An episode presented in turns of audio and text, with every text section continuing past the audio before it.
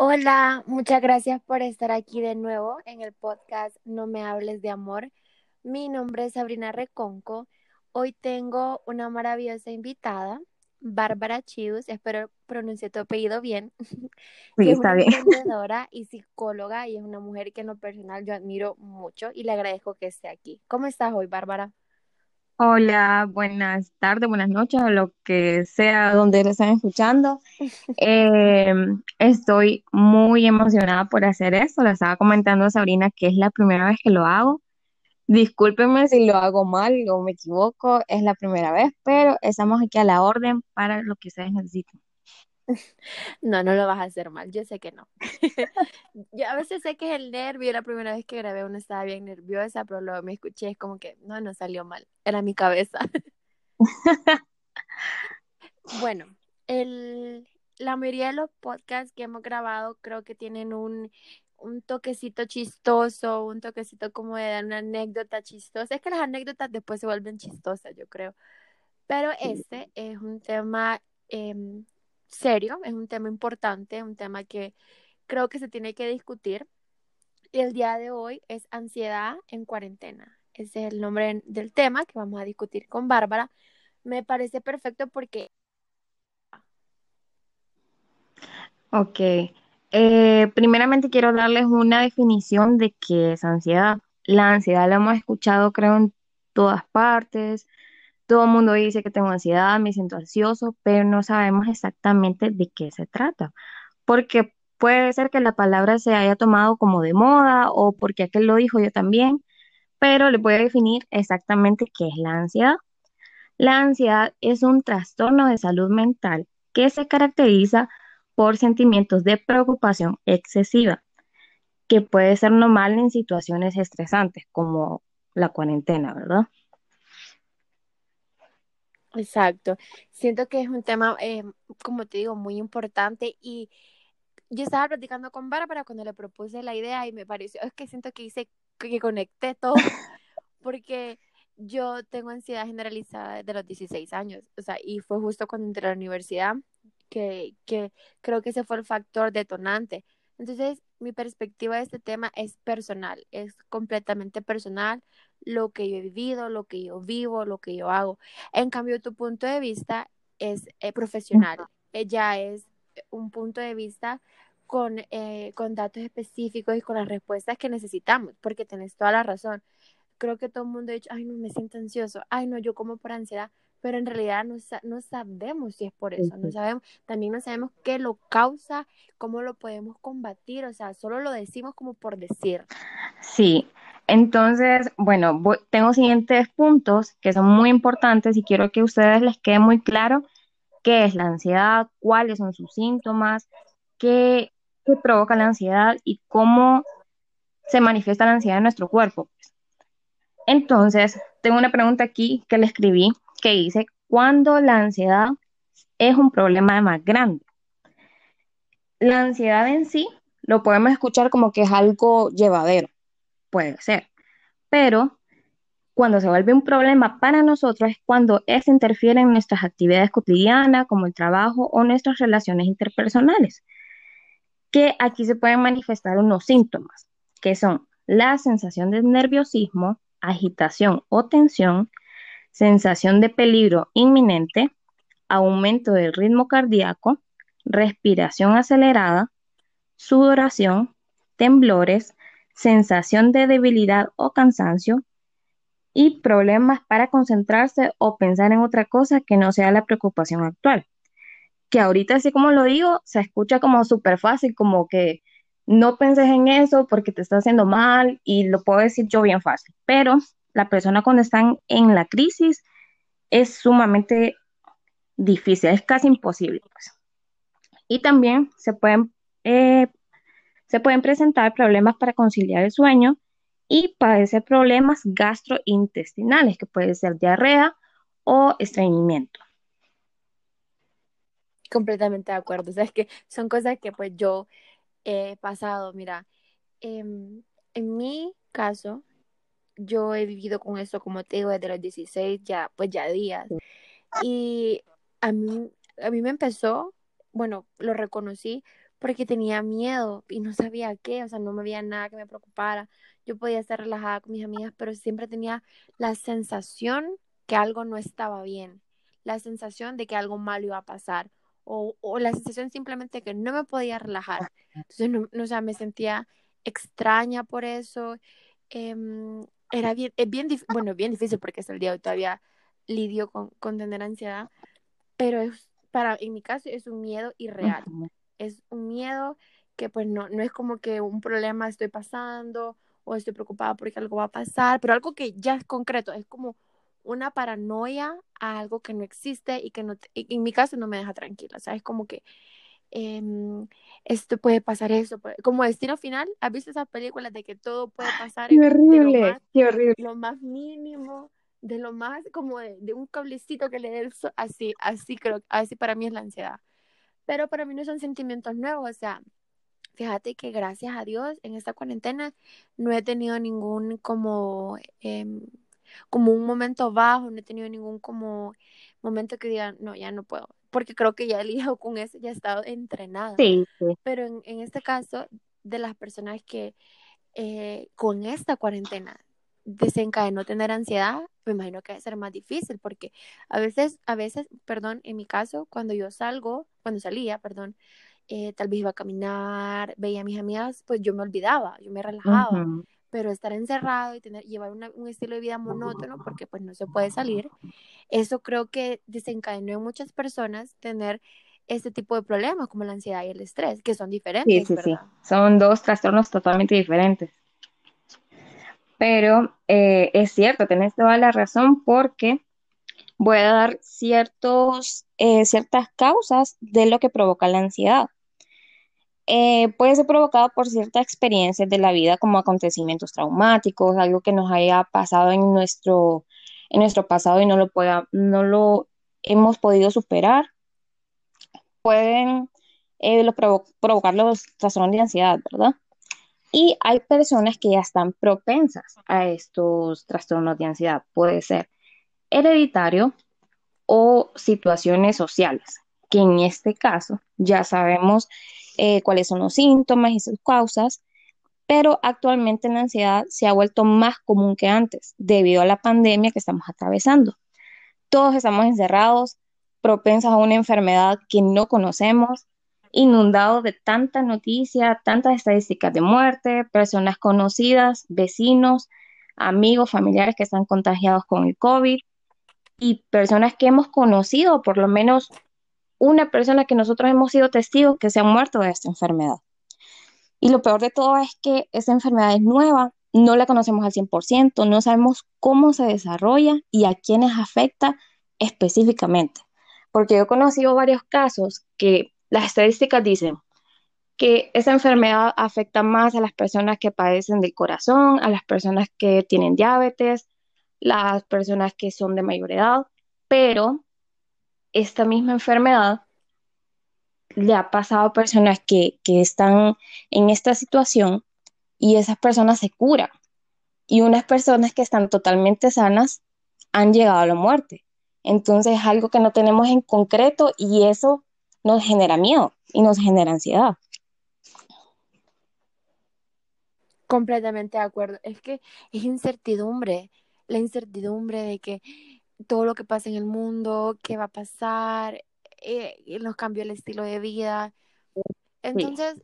aparte de, en mi caso, perdón, no, continúa. Sí, eso es lo que iba a mencionar, que aparte de la enfermedad en sí, nosotros estamos encerrados, nos cambió totalmente el ritmo del que llevábamos, ya no estamos yendo a la universidad, al trabajo, a la escuela, lo que sea, estamos encerrados con nuestra familia o incluso algunas personas están encerrados solas y a ellos les afecta muchísimo. pues.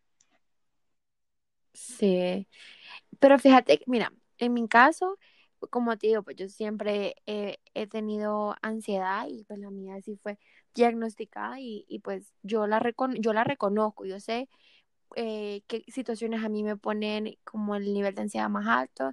Por ejemplo, cuando mí alguien me dice, te quiero contar algo. Mira, Bárbara, a mí es como que, Dios mío santo, Dios mío, puede ser lo me pongo súper nerviosa y estoy como, contame, contame, contame. Entonces yo estoy como bien desesperada en ese caso. ¿Qué cosas me relajan? ¿Qué cosas he, he aprendido a conocerme? Es que yo creo que es importante conocerse. Sí. He, he descubierto que hacer ejercicio me relaja, o sea, me hace sentir sumamente bien, me hace como sentirme libre, fíjate. Y yo nunca había hecho ejercicio, o sea, yo jamás en mi vida hecho, había hecho ejercicio más de tres días y ahora pues trato de hacer todos los días, pero es como mi cosa favorita del día, sinceramente, hacer ejercicio, eh, me relaja, o sea, es algo bueno para mi salud, tanto como mental y física. Descubrí que eh, estar con mi primito, tengo un primito de dos años, me llena el corazón, o sea, me relaja, pero exagerado, me olvido de como de problemas, me olvido de, de situaciones desagradables, el leer también, ver alguna serie, ver una película. Pero ¿qué pasa cuando nosotros descubrimos que nuestra ansiedad se prolonga esas cosas, que no hay algo efectivo que nos haga sentir mejor? Porque yo, yo siempre he creído que las cosas materiales o superficiales no, no, lo van, no te van a llenar como persona. Comprarte un par de zapatos no te va a hacer sentir mejor, tal vez en el momentito, pero después es como que uno vuelve a sentirse vacío. Pero uno debe, yo opino, porque a mí me ha funcionado, llenarse de cosas todos los días, de nuevos hábitos para lidiar con eso, porque los problemas se enfrentan, pues las situaciones se enfrentan. Y la ansiedad más que todo, que es una enfermedad mental, muchas veces, bueno, como digo, yo opino en lo, en lo personal, ya decime vos si estoy equivocada, nosotros podemos ayudarnos, nosotros somos quienes podemos ayudarnos, porque mi mamá me puede decir, hija, vos tenés todo para ser feliz, esto lo otro, pero si yo no me siento, no lo voy a expresar, pero si yo trabajo en mí, digo, no, esto me hace sentir feliz, esto y esto, y yo hago eso, puedo mejorar. Sí, sí, sí, tenés toda la razón, es una enfermedad mental, es un trastorno mental, perdón, que nosotros somos los encargados de curarnos a nosotros mismos, de sentirnos mejor, porque podemos ir a terapia, podemos estar en tratamiento y lo que sea, pero si nosotros no ponemos de nuestra parte, es imposible, ni para atrás ni para adelante. Y es exactamente así como vos estás diciendo. Podemos, una manera para poder gestionar la ansiedad, tenemos que poder identificar lo que sentimos exactamente. ¿Qué es lo que estoy sintiendo? Esto es ansiedad, miedo, rabia, tristeza o qué es lo que siento yo realmente. Y debemos de aceptar esta emoción. Cuando tratamos de negar lo que sentimos o tratamos de, controlarlo, eh, no, no, no estamos haciendo nada, porque tratamos como de, tapar el dedo con el, el, sol con un dedo, perdón, y no, no estamos haciendo nada, no, si lo tratamos de negar, es como que nos estamos haciendo daño a nosotros mismos. Y la situación, eh, los síntomas eh, se van intensificando cada vez. Si los vamos, si no le vamos haciendo caso a lo que pasa, ¿verdad?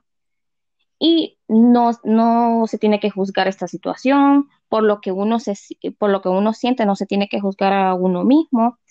Hay que recordar que somos humanos, todos sentimos emociones, todos nos sentimos eh, nerviosos o atacados por la situación.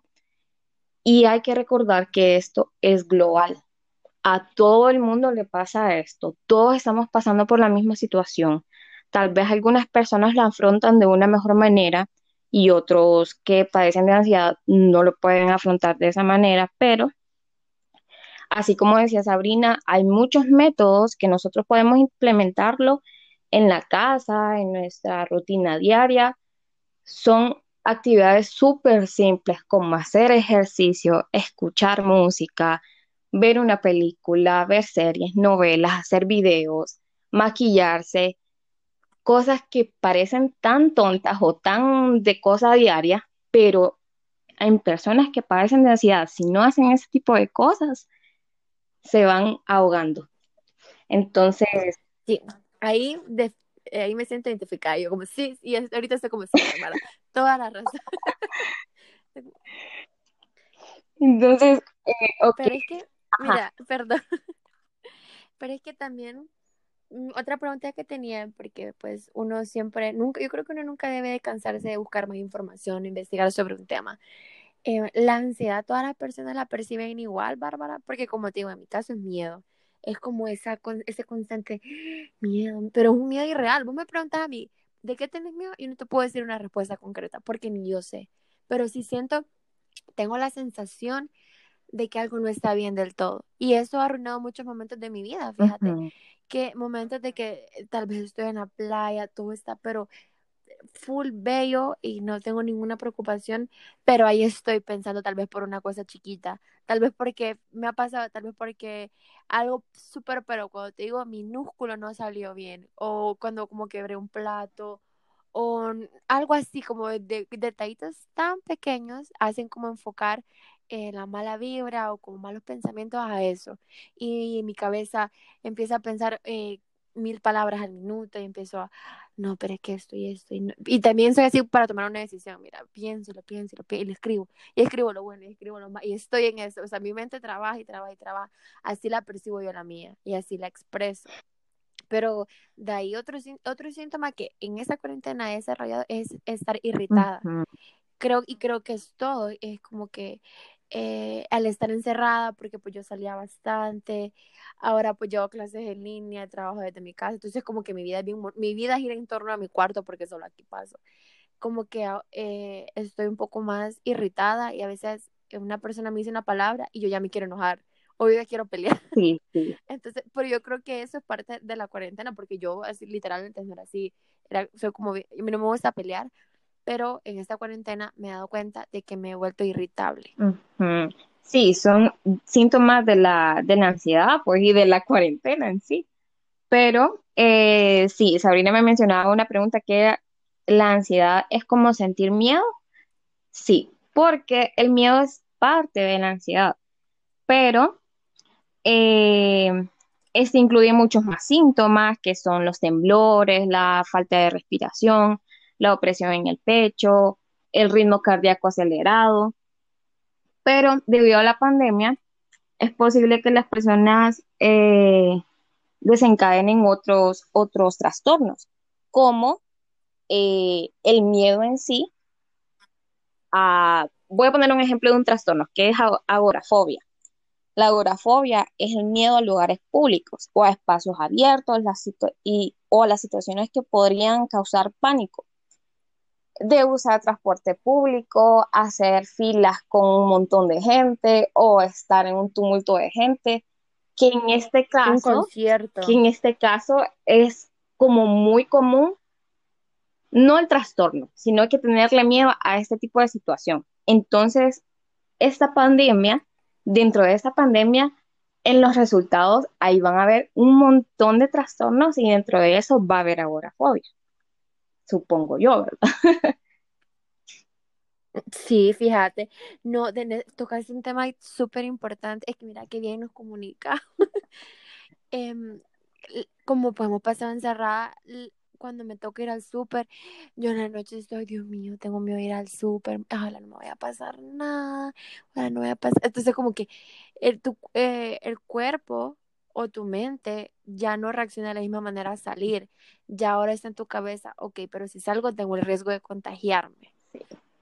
Sí, sí, es que es algo, como te digo, es algo desconocido. El miedo está invadiendo muchas personas y aparte de, de las personas que padecen ansiedad, creo que es muy importante eh, decir para las personas que tal vez tengan familiares o vivan o, estén cerca de personas que, tienen el, el COVID-19, que el, miedo es el enemigo o el amigo del COVID-19. Porque si las personas ya sienten un síntoma, sienten el otro, sienten el otro, va aumentando, y los va inundando el miedo, no van diciendo nada porque tal vez piensan que se van a morir o que les va a pasar algo y el miedo les va callando la boca, les va, los va como enterrando a ellos mismos en ese mismo, en esa misma enfermedad y en esa ansiedad y en todos los síntomas que puedan repercutir en eso. Y ese es el problema, que las personas se callan, tienen mucho miedo, se dejan vencer por el miedo y asimismo se dejan vencer por el COVID-19, porque ya van cuando ya no pueden respirar, cuando ya no pueden ni hablar, ni, ni caminar, no pueden hacer nada, y ya cuando están en el hospital ya es demasiado tarde. El miedo es un enemigo fatal para las personas. Sí, pero es que fíjate que, bueno, ese tema es muy extenso y a mí en lo personal me apasiona porque creo que a veces al sentir que una persona está pasando por lo mismo que vos, no te sentís solo. A mí no me da pena y nunca me haría pena. Me, me, dijo una vez mi mamá, no vayas a decir que tenés ansiedad porque te pueden hacer bullying. Pero a mí, fíjate que no me da pena porque pues em, es una condición con la que lucho todos los días y con la que yo sé que que las cosas un día pueden estar muy bien, otro no, pero yo siempre voy a seguir luchando. Y que si alguien la, está pasando feo en esta cuarentena, em, pues no, que no se sienta sola, que sepa que siempre se puede hacer algo, pero las personas siento que no toman tan en serio las enfermedades o trastornos mentales como las físicas.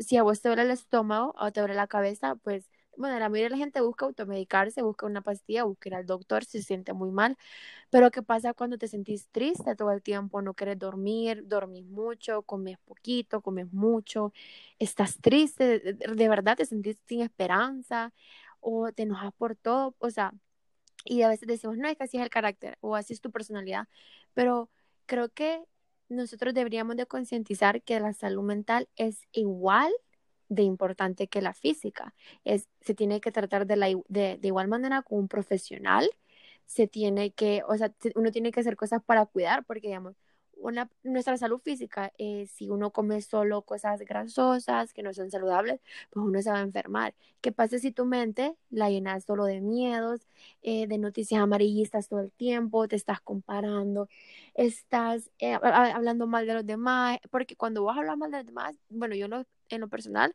pues después me siento mal. Es como que, no, yo no soy así. ¿Qué pasa cuando llenamos nuestra mente y no nos cuidamos? No, no le tomamos importancia. Sí, mira, eso es algo que debemos de saber todas las personas, que las enfermedades mentales, los trastornos, como le quieren decir, eh, es igualito que una enfermedad física. Porque una enfermedad física, vos tal vez sentís un dolorcito y no le para por la Pero ya después va pasando el tiempo, te va aumentando el dolor y llegas a un punto de que tal vez necesitas cirugía y te, hacen la cirugía, ¿verdad? Es exactamente lo mismo con las enfermedades mentales, que tal vez vos sentís algo o tenés ciertos pensamientos, pero vos decís, no, es normal, o a saber qué me pasa, o estoy loca. Y ya después esto va aumentando y aumentando, que esto se va reflejando en nuestro cuerpo. Tenemos enfermedades físicas, debido a esto. Y ya tenemos dos enfermedades por no pararle atención a la enfermedad mental.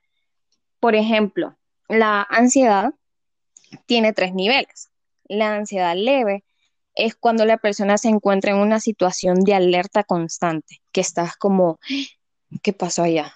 O a saber qué va a decir aquel, o tal cosa. Pero puedes manejar eh, todas las situaciones eh, con normalidad, ¿verdad? Pero siempre estás eh, en constante alerta. El otro nivel es una ansiedad moderada, cuando la persona siente que ya no puede más, se siente nervioso, se siente agobiado, sin ganas de seguir adelante, se preocupa por todo y el ritmo cardíaco va acelerando. Entonces ahí en la segunda fase ya se va viendo cómo va interfiriendo eh, una enfermedad física. Y el tercer nivel es la ansiedad grave, que es con angustia. Lo único que piensa la persona es que no va a poder más y ahí se va a morir. Que siente que eh, los, los evidentes síntomas físicos, como, por ejemplo, a mí, yo he tenido ansiedad desde hace, desde que estaba en el colegio. No me acuerdo hace cuánto. No sé tanto, ¿verdad? Pero más o menos. sí, yo como, Pero eh, debido a en, esta cuarentena, me dieron unos, una crisis que yo, siendo licenciada en psicología, no sabía qué hacer. Yo no podía dormir, estuve, porque eh, tengo que comentar aquí que dentro de mi familia eh, pasaron muchas cosas, muchas desgracias, pérdidas familiares, de familiares muy cercanos, eh, debido al COVID-19 y otras enfermedades, ¿verdad? Ya fallecieron como cuatro personas cercanas a nosotros y en, esta cuarentena, no fue que el año pasado y eso, sino que en un corto periodo de tiempo, ¿verdad? Entonces, eh, debido a esta situación, yo como la psicóloga de la familia tenía que estar alentando a los demás, mandándoles mensajes con positivismo y ayudándoles a sobrellevar lo que pasaba y pues un montón de cosas que yo misma me hice daño. Ya eh, me acuerdo que un fin de semana, yo ese, ese día yo no podía más. Yo padezco de asma, ¿verdad? Entonces yo sentía que ya no podía respirar. Estaba con el miedo de que a saber si tenía COVID, que a saber si tenía un, un ataque de asma, pero no era nada de eso, sino que era la ansiedad, la opresión en el pecho, que yo no podía respirar. Y yo haciéndome nebulizaciones, automedicándome y que nada que ver, ¿verdad?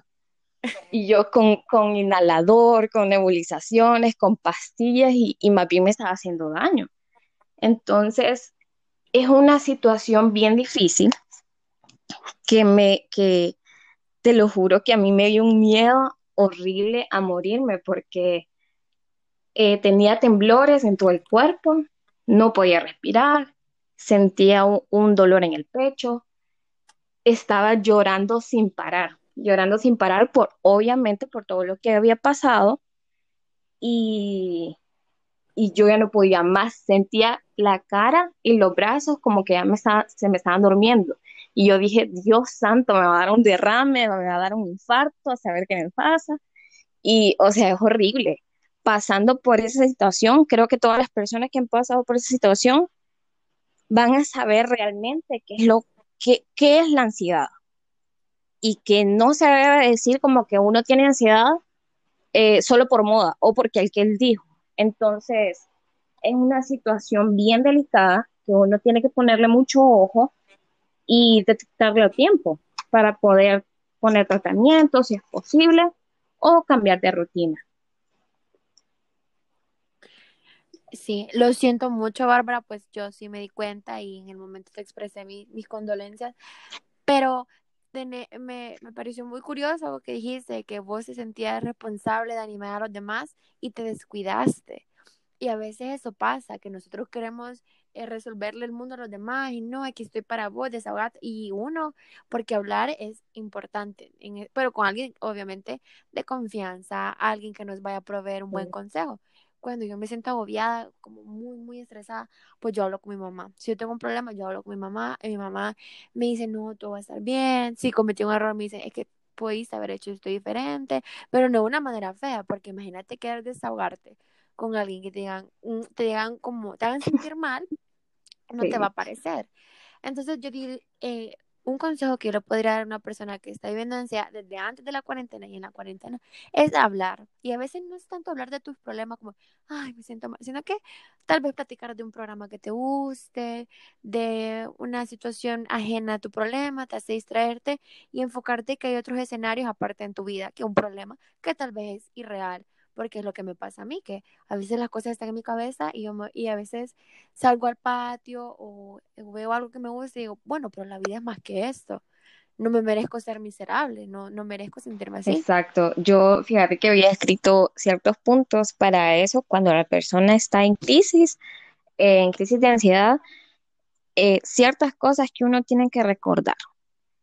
Eh, soy más fuerte de lo que me imagino. He sobrevivido esto antes. Lo que siento es temporal. Me doy el permiso de sentir lo que siento. Hay que recordar que estoy a salvo y nada me va a pasar. Nadie me va a juzgar si voy con las personas correctas. Estoy bien, está bien sentirme así. Soy humano y me puedo equivocar, puedo sentir todo lo que todo lo que se venga, ¿verdad? ¿Y qué nos quiere decir la ansiedad con todo esto? Que no me, no me, debo de preocupar por las cosas que no puedo controlar. Creo que ese es el mayor error o la causa, no es la causa, ¿verdad? Pero es como pueden ser la causa de las crisis, que uno quiere controlar cosas que realmente no puede. Uno quiere controlar la vida de la amiga, la vida de la mamá, la vida del hermano y cómo se comporta tal persona, cómo esto en, con mis vecinos, universidad, y uno lo puede controlar todo. Lo que uno puede controlar es a uno mismo. No tengo que decirme por ser más productivo en esta cuarentena. Ese es un gran error también porque tenemos que recordar que nosotros em, no estamos tan activos como antes y tal vez no me siento tan productivo, me siento que no estoy haciendo nada, que estoy desperdiciando mi tiempo, pero en, en ciertos casos hay unas personas que se exigen demasiado y quieren hacer demasiado y esto explota su mente y hace que, que aparezca la ansiedad, las crisis de ansiedad. Entonces, debo de tomar mi tiempo para lo que yo puedo hacer durante el día, para lo que tengo capacidad de hacer. Y, y tenemos mucho tiempo, pues creo que aún vamos a seguir en casa, podemos hacer todo a su tiempo. Y algo muy importante, que la ansiedad nos dice que necesitamos más horas de sueño, porque es, la ansiedad puede provocar problemas de, para conciliar el sueño.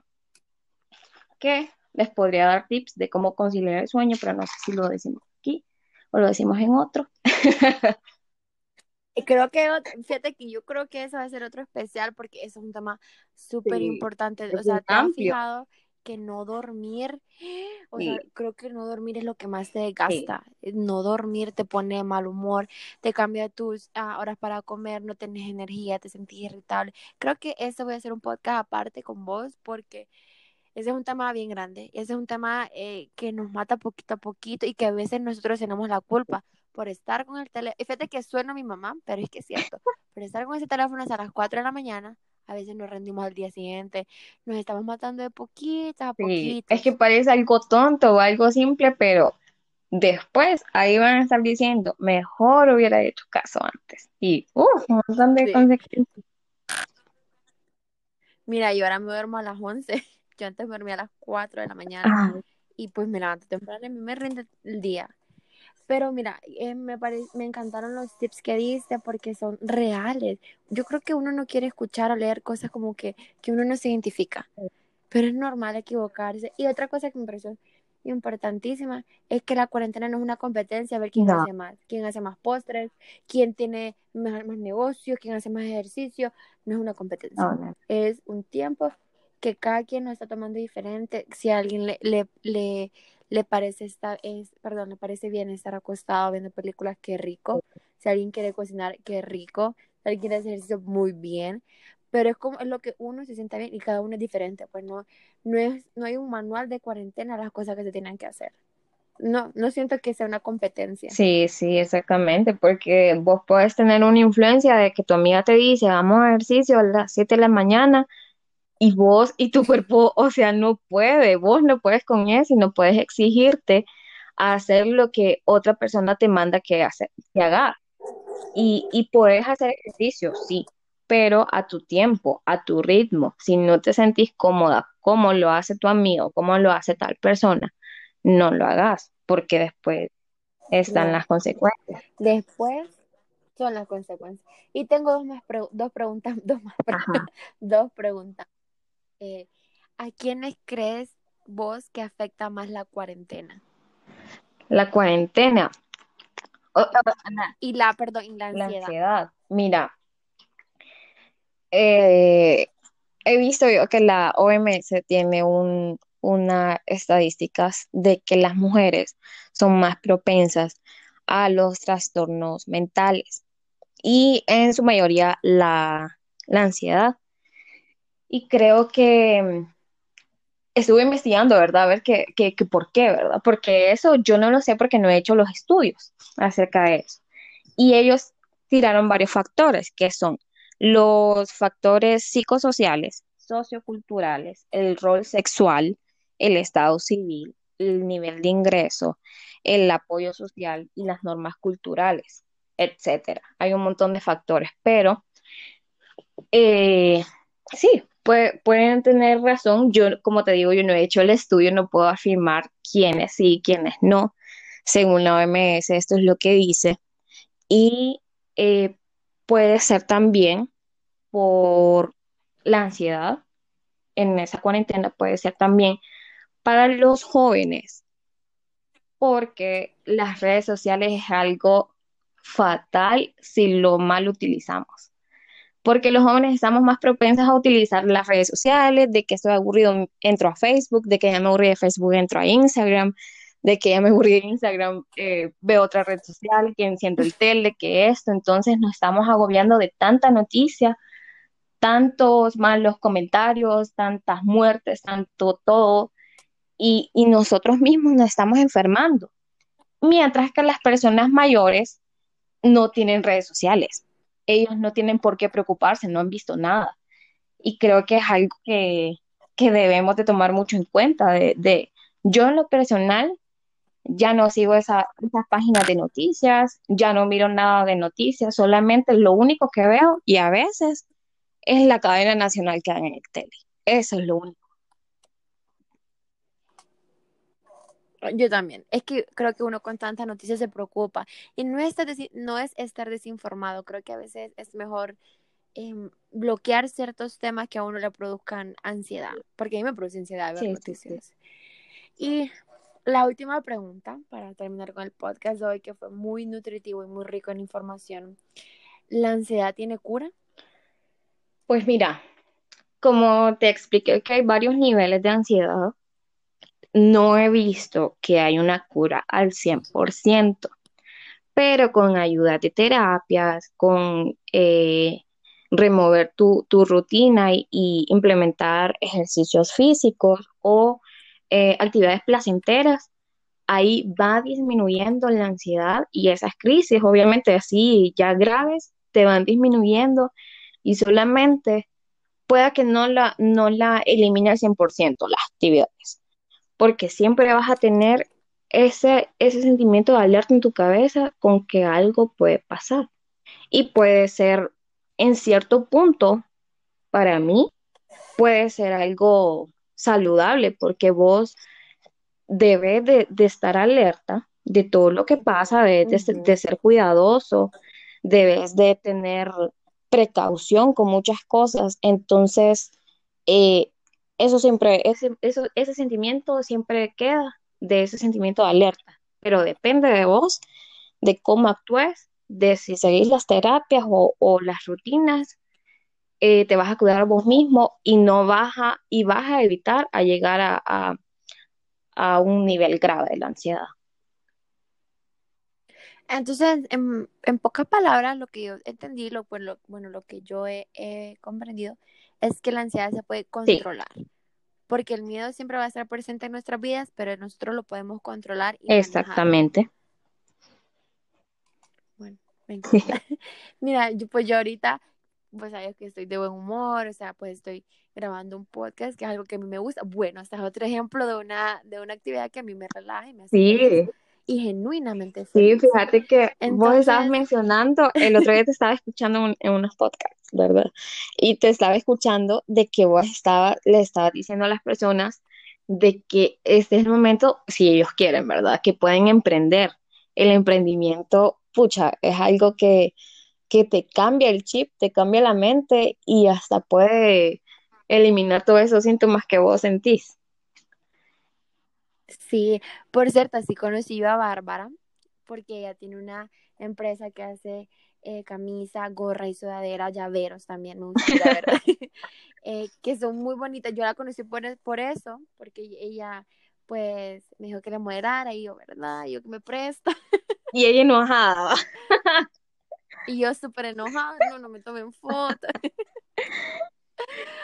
Pero son súper... Es que lo que te digo, cuando vos llenas tu cabeza como de actividades positivas de las que a vos te gustan, porque no es seguir moda, no es como que, porque yo de cocinera no tengo nada, ¿verdad? Yo no me voy a decir, no, me voy a poner de pastelera, porque es que no, no me gusta, pues no es lo mío, pero yo prefiero pedir comida a veces o hacer cosas fáciles.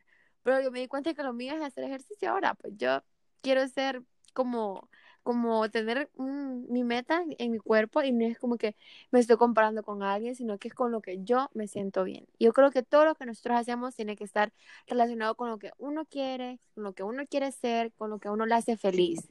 Porque no todas las mismas cosas, a todos no nos hacen feliz las mismas cosas. Sí, sí, hay, que saber hay gente que no le gusta ver tele, no le gustan las redes sociales, eh, pero es que uno tiene que descubrir y conocerse.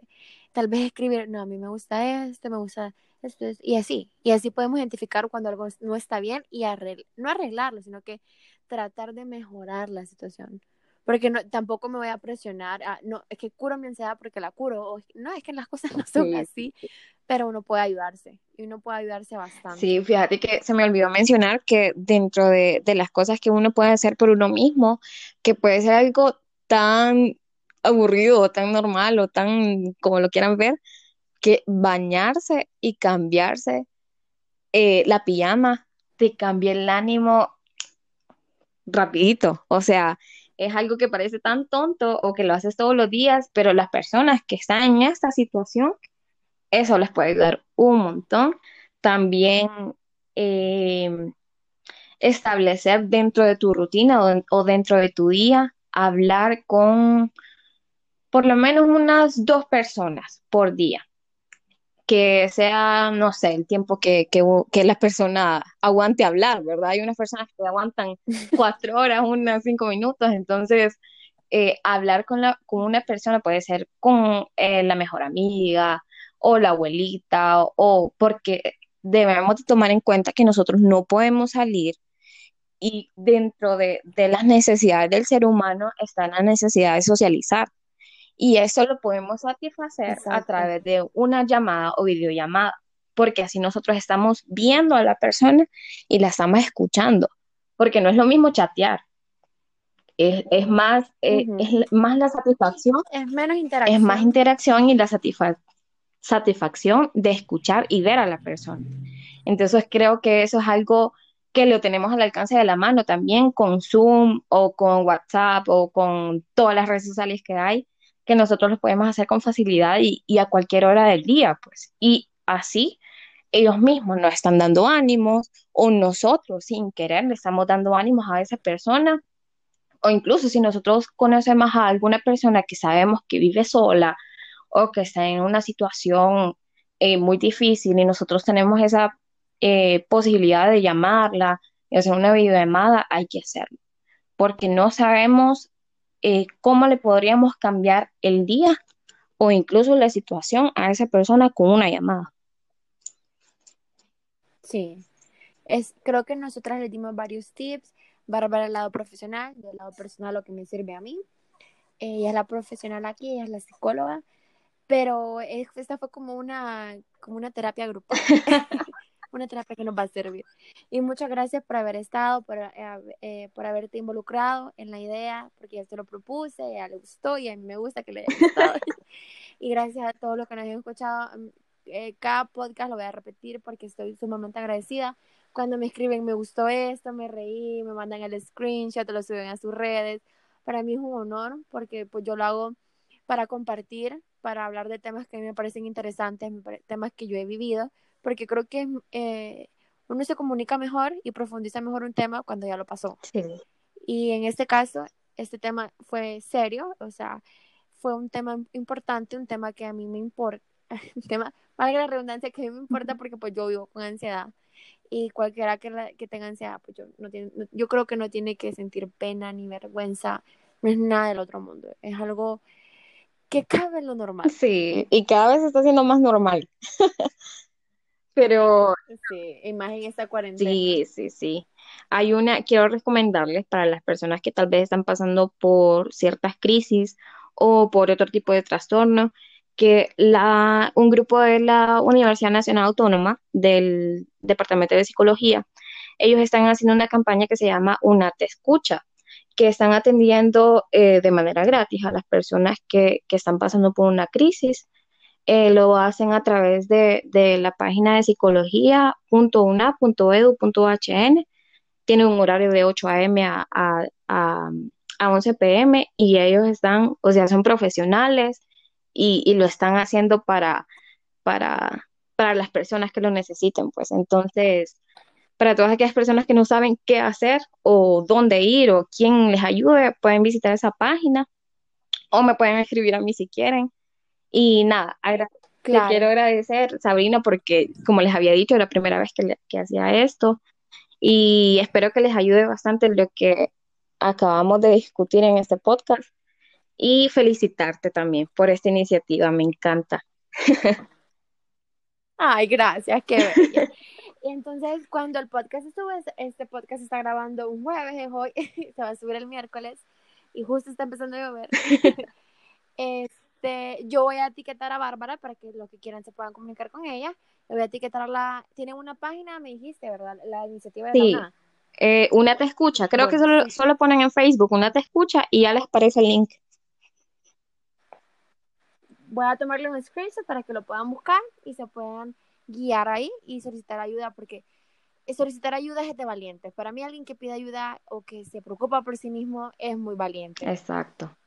Y gracias por haberlo escuchado. Nos vemos el siguiente miércoles.